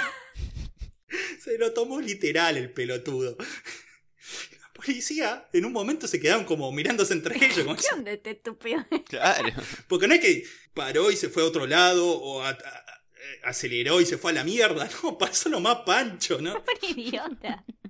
Entonces agarraron y lo empezaron a seguir al chabón Claro. de una distancia prudente para no alertarlo al otro. Y lo siguieron hasta la misma puerta del rancho Santa Elena. Sí. Hicieron ahí guardia hasta que vieron que se iba de vuelta Serafín y entraron a hacer una investigación superficial del lugar. Sin hacer un rastreo a fondo, igual encontraron las suficientes pruebas para determinar que aquel era un lugar de almacenaje de drogas. También les llamó la atención las varias figuras y estatuillas de diferentes deidades, de las que luego sabrían que era de Palo Mayombe, pero en ese primer momento no revisaron ni el galpón donde estaba la marihuana, ni el otro en donde estaba la enganga, con los restos todavía frescos de Víctor Salceda, que lo habían matado ese mismo día. Claro, era solamente como, uh, qué creyentes que son estos Sí. narcotraficantes. Claro. Y mirá esos gal- dos galpones que tienen los narcotraficantes. ¡Qué loco! Así que agarraron, volvieron a la jefatura de policía a informar lo sucedido y solo volvieron al rancho cuatro días después. Y de vuelta no inspeccionaron los galpones. No lo puedo creer. Claro. Porque aparte es un rancho, ¿entendés? No tenés mucho más que infeccionar. O sea, no es que es una casa recompleja, es una casita con galpones. O sea, No es ilegal que un narcotraficante tenga galpones. Claro. A ver qué dice el reglamento. No, dice- no dice nada sobre narcotraficantes, sea ilegal que tengan galpones. ah, bueno, entonces está todo en orden. Che, estaba todo bárbaro. Aparte la tranquilidad, ¿no? Como cuatro días después, vamos mañana, nah, mañana es feriado, vamos. Nada, muy temprano. ¿Es muy temprano o era muy tarde? Mañana está el partido, boludo, no, vamos a pasar mañana. Así que nada, no revisaron. Sí se cruzaron con Domingo Bustamante, el cuidador del rancho, que interrogaron un poquito ahí. El chavo le dijo la verdad, lo que sabía, no, yo vengo acá a cuidar y después me voy a mi casa, no sé nada de lo que, lo que pasa acá. Se fue de la cana y Domingo fue, agarró y lo llamó a Helio y le dijo, che, mirá, está pasando esto. Helio le avisó a Adolfo y Adolfo lo único que hizo fue realizar un ritual, pero esta vez sin sacrificios humanos para aumentar la protección, porque dijo, "Uh, bueno, está la policía cerca, mejor no levantemos mucho la perdiz. Pero la enganga se enojó, supongo, porque le dieron gallinita. Y bueno, pero la enganga ya estaba malcriada, la enganga, que se aguante Yo un estaba poquito. empachada, boludo. Sí, sí, sí, sí, se vino la empachanga. La empachanga. Y además nos llama mucho que eh, finalmente el 8 de abril se llevó a cabo el trato de Chacho en Ujú. Texas, Sí. en el que vendieron 800 kilos de marihuana y se lo vendieron a la frontera, mientras la policía ya sabía que ahí había un rancho de drogas. Pudieron hacerlo lo más tranquilo posible. O sea, la policía ya sabía, ¿entendés? Que, que era un almacén de drogas. Y pasar la frontera, que es como lo, lo que más puede alertar a la policía en el mundo, ¿entendés? Pasar de una frontera. Claro, con un camión con 800 kilos grande o varios camiones chiquitos con igual es un movimiento total de personas y cosas que no, no hicieron nada, lo pudieron hacer, le vendieron al chacho la droga que dijo buenísimo. Ahora me faltan los lillos nada más. 800 kilos de lillo. Empieza a fumar, pero ya. Totalmente, el chacho ya se puso re loco enseguida. Sí. Sin embargo, no es que la policía tampoco hizo nada. La policía había pinchado los teléfonos de los Hernández, que como dijimos antes, este, también ya medio que no ocultaban a nadie, que eran los narcos más narcos de la zona, ¿no? Entonces dijeron, bueno, vamos, vamos a pincharle los teléfonos. Claro. Y los tipos obviamente hablaban por teléfono sin ningún tipo de código, como diciendo, eh, viste los 800 kilos de marino, ya lo vendimos, sí, somos unos capos. Sí, estaban re buenos esos 800 kilos que vendimos. Changos. Claro. No debí decir que eran 800. Changos. Bueno, tenemos que inventar un código. Bueno, venite a nuestra casa segura en, en calle falsa 123. Entonces los chavales ya sabían que eran narcos, sabían dónde tenían las casas eh, seguras, todo. Sí. La cuestión es que al día siguiente que le vendieron todo eso al chacho, la policía al final se decidió de caer y reventar esas casas y detener a los que se encontraban. Los primeros en caer fueron el Chaparro y el Coqueto, cuando salían este, de una de estas casas. Llevaron al Chaparro al rancho, donde le obligaron a abrir la puerta de uno de los, de los galpones, Sí. donde había estado la marihuana, y encontraron que habían quedado 29 kilos de marimba que no habían vendido. Lo suficiente para abrirle las causas por narcotráfico. También encontraron armas, todo eso. Pero nuevamente ignoraron el otro galpón, el más chiquito, donde estaba la enganga. Abrime solo uno de los galpones. No importa que cada vez encontremos peores cosas. O sea, el, el- no importa, ¿entendés? ¿Cómo? ¿Tenía que abrir los dos galpones? Eh, loco, ¿por qué no me avisan Claro. antes? Oye, tanto vamos a laburar en un día, boludo. Aguanta. Aguanta, pa. Encima mirá el laburo que estamos haciendo, porque esa misma tarde también cayeron Helio y el Mariposa, cuando llegan a la misma casa donde habían arrestado antes al Coqueto y al Chaparro. Sí. Todos cayeron sin ningún tipo de resistencia, y esto le llamó la atención a la policía, más aún lo poco preocupado y hasta jocosos que estaban todos los detenidos, haciendo chiste entre ellos, que esto, que Se lo tiraban otro. papitas. Sí. Estaban re pesados. Sí, sí, sí, sí, todo esto porque todos estaban confiados que iban, se iba a solucionar todo por la magia de Adolfo. Claro. Y sí, una vez que pasas 800 kilos de marihuana por una frontera, enfrente de los ojos de la policía, ¿qué, qué te vas a andar preocupando? Claro, una vez que pasó lo de Ovidio, que dijimos el, el episodio anterior, que lo secuestraron, le hicieron un sacrificio el otro día para Claro. y salvo. Sí, ya Y- está. creían. Y la magia esta siguió funcionando con este Ovidio. Zafó de los arrestos y al enterarse de lo que había pasado, alertó a Adolfo, que en ese momento se encontraba en otro lugar, junto a Sara, Martín y el Dubi. Ajá. Y también informó al gato que estaba en otro lado haciendo la suya, como todos los gatos. Entonces Adolfo dice, bueno, vamos a tener que ir a la clandestinidad por un rato. Y no tenemos que ir acá de Matamoros por el momento. Entonces decidió refugiarse en el DF, donde aún conservaba muchas casas, conservaba fieles y protección de personas poderosas. Sí. Y se iba a reencontrar también con Omar, su otro amante, que lo tenía bastante olvidado. Ah, mirá. Antes de hacer esto, la única muestra de afecto de Adolfo en toda esta historia llamó a la mamá, preocupado, y le dijo, mami, me voy a tener que esconder un tiempo, no creas nada de lo que digan en la tele. Eh, y seguramente se lo dijo así porque todos dicen que Adolfo a la mamá le sigue hablando como si fuese un nenito. Ok. Re turbio, boludo. Sí, sí, sí, turbio. Pero igual Adolfo no estaba tan preocupado porque confiaba en que sus fieles no lo iban a delatar, dado el grado de fe y sumisión que tenían con él, ¿no? Sí. El problema es que no contó con los que no eran sus fieles. Claro. Por lo tanto, cuando la policía lo agarró, lo detuvo a Domingo Bustamante, el cuidador del rancho, la comisaría a declarar, este contó todo lo que sabía. Sí, más que Domingo no quería saber nada. El chabón eh, estaba ahí cuidando, no quería saber nada. Sí, sí, sí. Lo que igual no era de mucha ayuda porque no es que sabía tanto, sabía que ahí pasaban cosas raras, pero no más que eso. Pero en un momento Domingo ve en la comisaría un póster de Mark Kilroy. Póster diciendo se busca, quien pueda dar información sobre el pibe. Sí. Y Domingo dice, che, a este pibe lo conozco. ¿Cómo lo conoce? Sí, estuvo ahí en el rancho. ¿Cómo que estuvo en el rancho? Y bueno, le dijo, sí, el chabón estuvo ahí. Le di de comer, le hizo unos huevos fritos, todo, y después desapareció el pibe como siempre, como suele pasar con la gente que va al rancho. Y ahí, obviamente, fue una novedad tremenda el caso, porque hasta ahora se trataba solo de una investigación casi de rutina sobre narcotráfico. Y Claro. ahora de repente tenés el, el pibe, el yankee que había desaparecido, que había movilizado el país. Claro. Y bueno, con esto también las interrogaciones se volvieron más urgentes y más severas. Ajá. En la policía mexicana había, o por lo menos había en esa época, una técnica de interrogación que se llama presión moral. Eh, la presión moral no es nada más que un eufemismo para la tortura, las cuales, entre otros métodos, tenían uno que era llenar un sifón de salsa de tabasco, el cual le disparás a la nariz del interrogado, ocasionándole una sensación de ardor y ahogo tremenda. Uf, ¿Qué es el tabasco, boludo? ¿Es como una salsa picante? Claro. es una salsa picante. Es como barbacoa picante, arre. No, no es como barbacoa. Es como una. Como. Ketchup. Claro, el problema es que es muy. lo- los gustos picantes son muy. Picantes. Ah, ustedes saben los oyentes, seguramente comen picante, saben cómo es que es muy, muy propio el sabor Es picante. picante, es una salsa picante, básicamente. Claro. Le metieron el ají de, de Homero por la nariz. Claro, claro, con la presión de un sifón. Así que imagínate, te llega hasta el cerebro, te pica todo.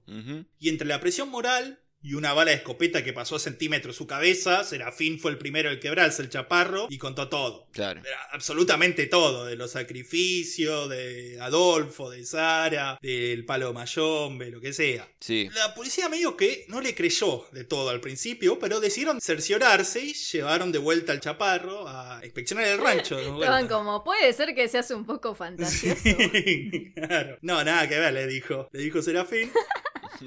Y la llevaron a esta inspección, esta tercera inspección del rancho, que fue bizarrísima por varios motivos, ¿no? Sí. En primer lugar, fue filmada, pero debido al recelo entre las diferentes agencias e instituciones de seguridad mexicana, se le agregaron títulos al principio del video. Gativideo. Sí, un tipo un gativideo, pero con música de salsa de fondo y con gráficos ochentosos donde se leían Policía de Matamoros, producción del jefe de la policía, Juan Benítez. Bad chin, bad caps. chin. No, de caps, de caps. Luego mostraron a Serafín, esposado y escoltado por la policía recorriendo el rancho, Sí. Lo llevó hasta el sitio donde estaban las tumbas de los sacrificados. A todo esto, aún después de haber confesado y relatado todo, Serafín seguía tan devoto a la magia de Adolfo y tan alienado a la realidad que no podía evitar hacer chistes sobre la situación, comentarios jocosos. Era nosotros haciendo este episodio Sí, de film. Sí, sí, claro, estaba como nosotros ahí. Cada vez que pasaba esto se interrumpía el sonido del video, la imagen se volvía borrosa y cuando volvía toda la normalidad se lo veía al chaparro cada vez más cagada, trompada y hecho mierda. Le tiraba ya basta de polvos pica pica, ya directamente cagándolo a Sí, piña. sí, sí. Y Durante el video se está cada vez más hecho mierda, Serafín. Imagínate, en la, en la última de las tumbas, la de Mark Kilroy, la policía preguntó porque había un alambre sobresaliendo de la tierra. Cuando Serafín le dijo que era para eventualmente hacer colgante con la vértebra, la imagen se volvió a poner borrosa. Cortaron un poquito de edición y volvió a aparecer el chaparro cagaba a trompadas. Claro. Eh, como otra muestra de lo ridículo que fue todo esto, cuando hicieron las autopsias de los cadáveres, al de Víctor Salcera le anotaron como motivo de muerte falta de cerebro. Y sí, boludo, cuando no tenés cerebro, eh, usualmente te morís. No sé, loco, conocemos mucha gente con la misma dolencia y están más vivas y pancha que nunca. Falta de cerebro. Nadie tenía ganas de laburar acá, ni, ni en el amor, ni nadie tenía ganas de laburar.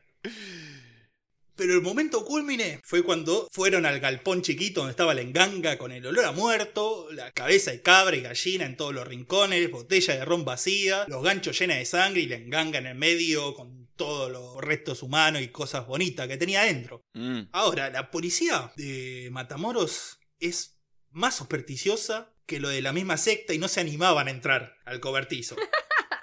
Por suerte estaban preparados y llevaron a Eluterio, el curandero del pueblo.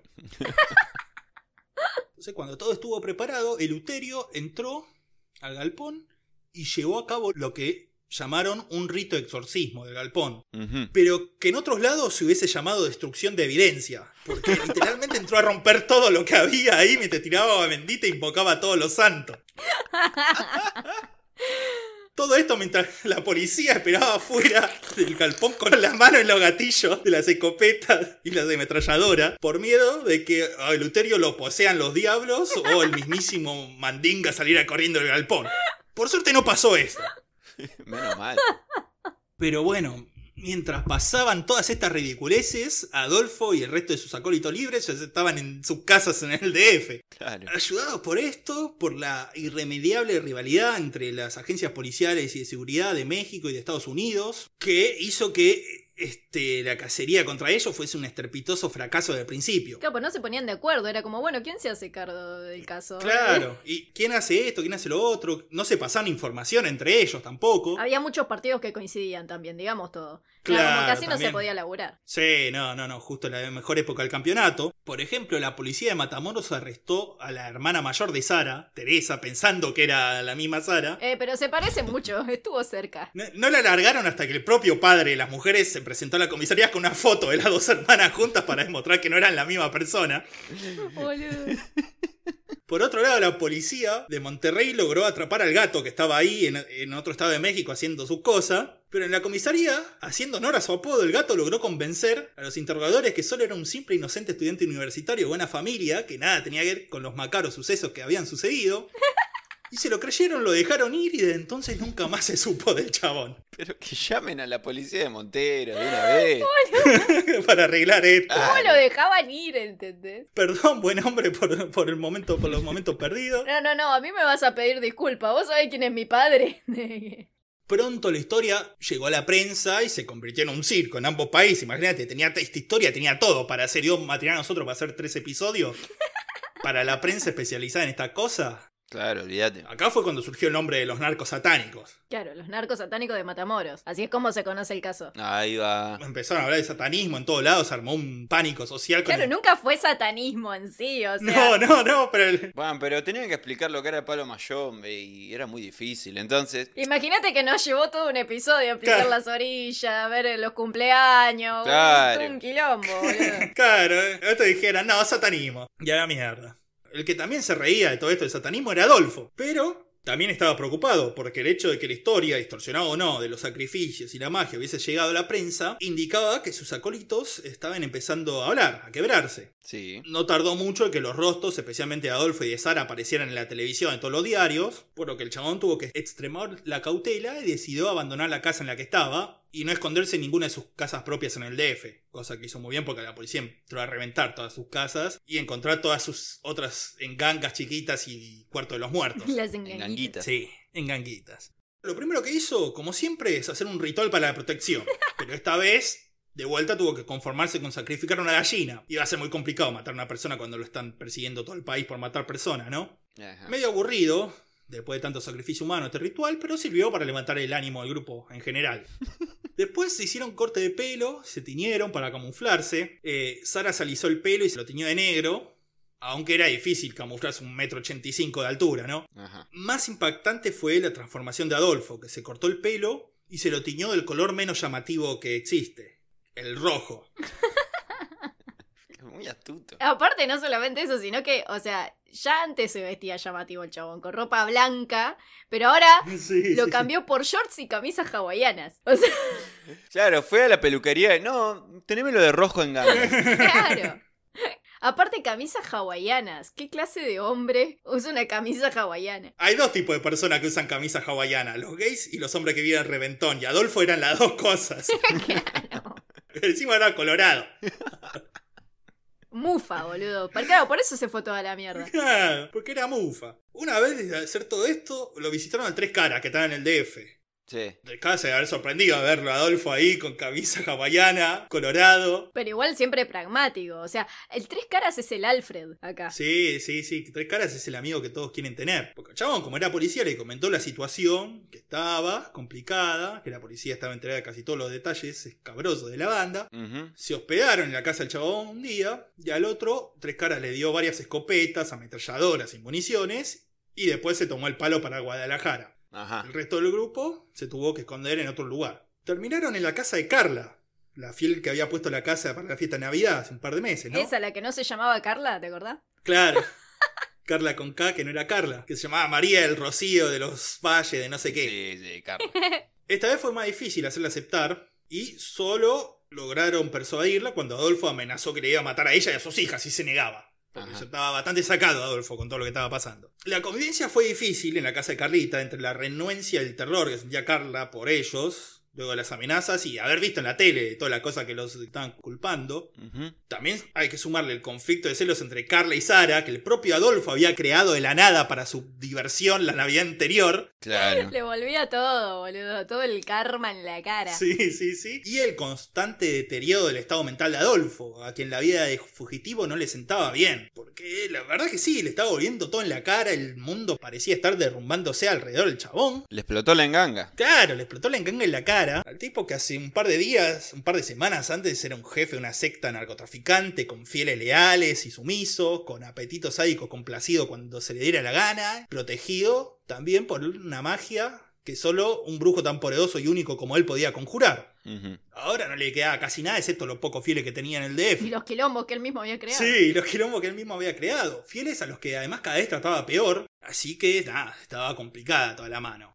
Hasta Sara misma parecía por momento dudar de todo y estar cada vez menos estable mentalmente. Llegó a expresarle a Adolfo su deseo de volver a Matamoros con su familia y Adolfo le dijo, pues no, mi ciela, solo volvés muerta ya, eh. Finalmente decidieron abandonar la casa de Carla, no sin antes llevarse todos los ahorros de la mujer, y se instalaron en diversos hoteles y casas que conseguían, de algunos fieles que todavía quedaban en la ciudad o que podían alquilar por un par de días. Sí. Mientras todo esto pasaba, en Matamoros aparecía la única persona eficiente de esta historia. Estamos hablando de Rafael Martínez, un antropólogo cubano-estadounidense, que consultado por la policía enseguida reconoció la enganga por lo que era, Sí. el resto de la parafernalia como rito del palo mayombe, Y hasta reconoció que era una enganga malvada dedicada a Kadien Pembe. Uh, Entonces, con todo el conocimiento que tenía el chabón, le dio a la policía la clave para encontrar a Adolfo. Le dijo, para encontrar al chabón, lo que tienen que hacer es matar a la enganga con fuego, pero lo más importante de todo es que esto tiene que ser filmado y transmitido por la televisión. claro, sí. Chabón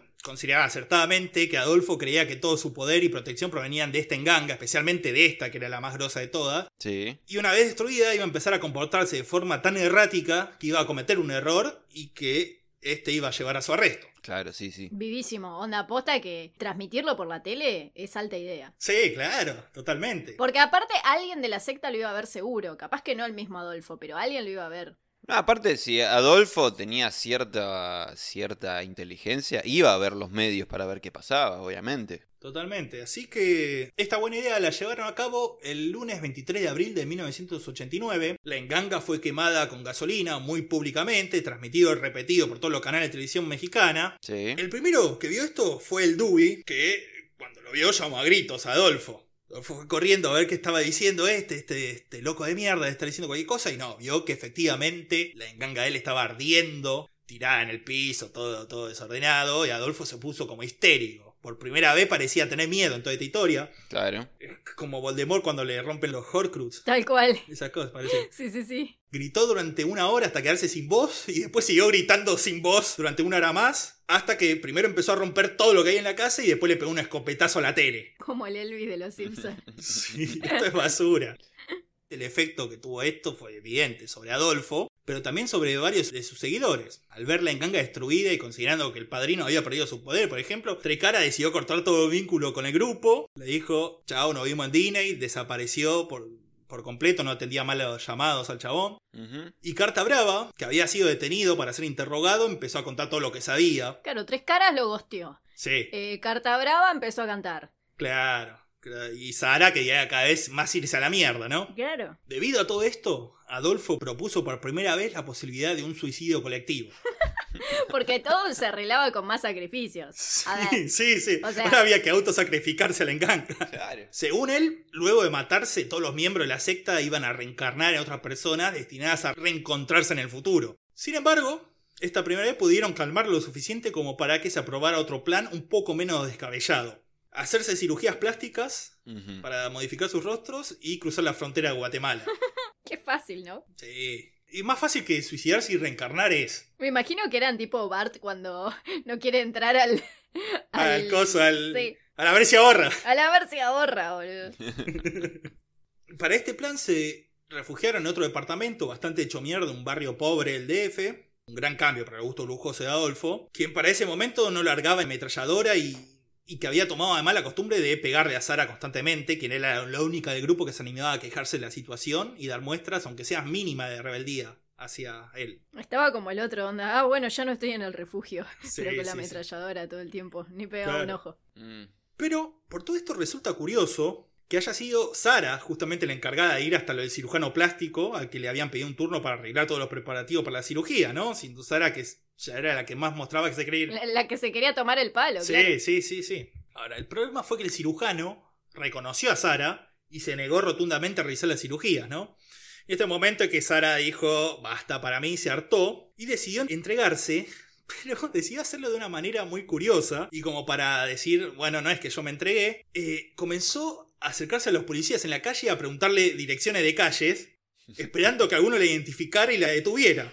Y nadie, tipo, nadie la reconoció, boludo. Era literalmente el trabajo. Era, estaba en todos los medios, ¿entendés? Había una enganga de la muerte siendo prendida a fuego y nadie la reconocía. Una mina de un metro ochenta y cinco, ¿entendés? Preguntando por calles a la policía. Eh, ¿Sabes dónde queda la calle? La calle en ganga. Exacto. guiño, guiño. No, flaca, no soy de acá, le decía el policía. Ay, creo que le habla a usted. Frustrada y pensando que los hombres son todos pelotudos, Sara agarró, escribió una nota diciendo que la tenían secuestrada. En realidad que ella no tenía nada que ver, pero la tenían secuestrada. Adolfo y su grupo. También le echó un poco de mierda a Carla por esa guerrita que tenían. Este, con la dirección de todo, de dónde estaba, y se la dio a un tipo en la puerta, de- en la vereda, de la, Del departamento. del edificio sí. donde estaban, del departamento donde estaban. Y el tipo o no la vio, o si la leyó, o no le dio, no le dio pelota, pero no hizo nada al respecto. Le importó una mierda, ¿entendés? O sea, nadie quería. O sea, No, no, no, no, no, era tremendo, era tremendo, no había escapatoria. De todas formas, igual no fue necesario que el tipo este hiciera nada, el de la nota, ya que si bien la policía no había reconocido a Sara en su intento de entregarse, sí lo habían hecho varios vecinos del barrio y habían informado a las autoridades. Por lo que si bien no tenían la dirección exacta del escondite, ya estaban acechando los alrededores del barrio ese, ¿no? También habían sido alertados porque un día el Dubi había ido a un almacén y había llamado la atención porque quiso pagar con un billete de 100 dólares. Cosa que no pasa frecuentemente por ahí, además no se usan dólares, pero el Dubi estaba ahí entre los billetes, los dedos, las orejas. en el secreto de sus ojos, que Franchella se ata a los mocasines. Los cordones Sí, de unos claro. Claro, claro, totalmente, totalmente. Así que sí, igual ya habían llamado la atención. Por eso es que al mediodía del 6 de mayo había una patrulla de la policía que estaba siendo vigilada en el barrio sin saberlo estacionada enfrente de la ventana del departamento donde estaba, se estaban escondiendo Adolfo y los fieles, justo enfrente. Claro. Entonces Adolfo va, sale a tomar un poco de aire y ve el patrullero. Y decide que este era el momento final. Se repersiguió. Tipo, eso. Ver un patrullero le terminó de, de volar los pájaros. Sí, sí, sí, sí, ya totalmente ahí friqueó. Y como si pensara que estaba en el final de Scarface, el chabón agarró la ametralladora, se asomó a la ventana y mientras los puteaba y los condenaba al infierno empezó a disparar contra la patrulla. Obviamente la patru- los que estaban en la patrulla empezaron a contestar el fuego, llamaron a más policía que estaba cerca de la, de la zona, porque estaban todos vigilando y se armó un tiroteo grandísimo entre los paleros y la policía. Claro. Para hacer peor las cosas, Adolfo abrió un maletín lleno de dinero y empezó a tirar todos los billetes por la ventana, provocando que mucha gente del barrio, que era un barrio pobre, como dije, no se metiera en medio del tiroteo a agarrar un par de dolarcitos por ahí, ahí entorpeciendo el trabajo de la cana. Más aún cuando hasta algunos de los canas que estaban ahí Claro, dijeron. Venga, líquido. Poquito. Dinero gratis. se metieron a también a agarrar, a agarrar los dólares en vez de seguir disparando. Claro. Y Adolfo, que era un sádico hasta el final, también aprovechó y empezó a disparar a las personas que estaban, además de la policía, las personas que estaban ahí agarrando el dinero. Y después empezó a apuntarle a un tanque de propano que estaba en un edificio enfrente suyo, con la idea de hacerlo explotar, provocar una masacre total en la zona que creara la distracción necesaria para escapar. Claro. El tema es que esto no era una película, los tanques estos estaban diseñados justamente para no explotar. Adolfo gastó cuatro cartuchos de balas en el tanque que quedó lleno de agujeros, pero no explotó en ningún momento. Tanque de mierda. Se rompen apenas lo sacas del empaque. Sí. Ay, ¿quién inventa esto? Sí, sí, sí, sí, sí, no, no, no, sé que los que crearon ese tanque lo hicieron muy conscientes de la posibilidad de que cagaran a tiros al tanque ese. Así que, viendo que su plan de escape se arruinaba y que le quedaban solo dos cartuchos de bala, Adolfo le dio al Dubi sus últimas órdenes. Primero, debía fusilarlo a él, Adolfo, y a Martín, que se había ofrecido a morir junto a su padrino de amante, fiel hasta el último momento. Y después tenía que matar a todos y al final matarse él mismo, el Dubi. Siguiendo el pacto suicida que había establecido Adolfo un par de días antes, ¿no? Claro. El Dubi, que como sabemos era un sádico, así todo le costó aceptar la orden por el aprecio que tenía ante Adolfo y el miedo reverencial a su magia y todo. Sí. Hasta que Sara, ya hinchada las pelotas de todo, le ordenó con firmeza al Dubi que lo haga. Yo soy tu madrina y lo tenés que cagar a tiros, ¿sabes? Así terminamos con todo esto. Claro, sí. Para hacérselo más fácil al Dubi, además Adolfo y Martín se encerraron en un armario para que no pudieran, para que no pudiera verlo cuando lo mataba. Sí. Así que finalmente el Dubi descargó una ráfaga contra el armario, matando a Martín y acabando con la vida de Adolfo de Jesús Costanzo. Y es irónico que Adolfo, un tipo que siempre fue abiertamente gay, muriera dentro del closet, ¿no? Ahora, para alivio de Sara y Omar, que estaban acurrucados, cagados en las patas en una de las habitaciones, Sí. después de matar a Adolfo y Martín, el Dubi decidió que no quería matarse ni matar a nadie más. Se cansó. Sí. Se agitó mucho. Bueno, lo suficientes muertes por mi vida, en mi vida. Sí. Ya no quiero matar. No quiero. No quiero. Sí, Sí quiero. quiero. No, tú viste en la televisión. La televisión. Televisión. Toma dedos. Dedos, orejas y dedos.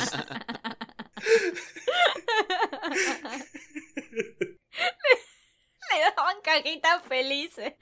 Cajitas felices para que se calme. Cajita feliz con dedos, sí, sí, sí. sí. Totalmente. El Dewey la estrella, creo, de toda esta historia. Y sí. Pero bueno, nada, vació los últimos cartuchos al aire, gritó a la policía de la ventana que se entregaban y salieron todos, lo que quedaban, el Dewey, Sara y Omar, con las manos en alto, a la calle y se dejaron arrestar sin ningún tipo de resistencia, dando fin a la secta de los narcos satánicos, una de las sectas y organizaciones narco más peligrosas y sádicas de la historia. Y ahora vienen los créditos. Sí, sí, sí, sí, sí. Eh, a Sara no le creyeron la historia del secuestro y nada de eso. Es más, en el interrogatorio que le hicieron no pudo aguantarse no ser el centro de la atención y terminó confesando que sabía casi todo lo que pasaba y que era una de las figuras más importantes del grupo. El, Ajá. el ego pudo más. Le dieron una condena de 62 años que aún siguen purgando en prisión, en la que sigue alegando su inocencia, pero obviamente nadie le cree. Me da risa. 62 años. Ni 61 ni 63. Sí, sí, sí. 62. ¿Qué cuenta habrán hecho, no? Y no sé, peor se la llevó Helio, el Chaparro, el Mariposa y el Coqueto, que recibieron 67 años, ya que se le endilgaron las responsabilidades principales de los asesinatos en Matamoros, aunque después de una apelación se le rebajó la pena a 50 años. Claro. Pues estaba eh, Omar Ochoa, que murió en 1990 en la cárcel con el juicio en trámite todavía Sí. por complicaciones relacionadas al SIDA. Ah, Al Dubi lo condenaron solo por los asesinatos de Adolfo y Martín. Al más sacado de todo, nada más por eso, le dieron 30 años. Igual gozó un par de días de libertad cuando se escapó junto a otros nueve presos en 1992. Seguramente estaba el karateca y el paraguas en el medio, pero fue rápidamente arrestado de vuelta. No aprendía más el Dewey, era un bardo desde que había nacido. El bardo sí, hasta el último día va a ser un bardo. Si bien la pena, si no se terminó, está a punto de terminarse, probablemente no salga nunca en la prisión, viste, como en el caso de acá, como el de Robledo Puch. Capaz que le faltan tres días para salir, boludo, y se vuelve a fugar. Y ahí se come dos décadas más. No, claro, claro, pero no, como casos que hemos visto acá, que se termina la pena pero nadie lo quiere largar, lo mismo va a pasar Y con sí. el Dobby, seguro, ¿cómo vas a largarlo al chabón ese? y mira, después de todo lo que pasó en este caso, no me asombraría. No, claro, sí, es verdad, todo puede ser posible, y si es cierto que está por salir en libertad, quiero decir que lo quiero mucho al Dobby. A Salvador Vidal, al Tres Caras, lo acusaron y lo condenaron por narcotráfico. Lo contrataron después. Dijeron, este chabón es re útil. Nada, re útil, sí. De hecho, ninguna fuente dice cuánto le dieron, porque o no le dieron nada o nunca se hizo efectiva esa, esa cosa, porque lo útil que era y todos los contactos que tenía, estoy seguro que lo siguieron usando para la policía y otras cosas, entre caras. Puede ser. Y después tenemos a Ovidio Hernández y al gato, que nunca fueron atrapados y hasta el día de hoy no se sabe qué pasó con ellos. Uh. Libres por el viento. Para una nueva parte de Re, Re Pesados hacían otro capítulo. Sí, sí. Parte 4. no, mentira. Muerte 4. Especulaciones sobre qué pasó. Sí, sí, sí.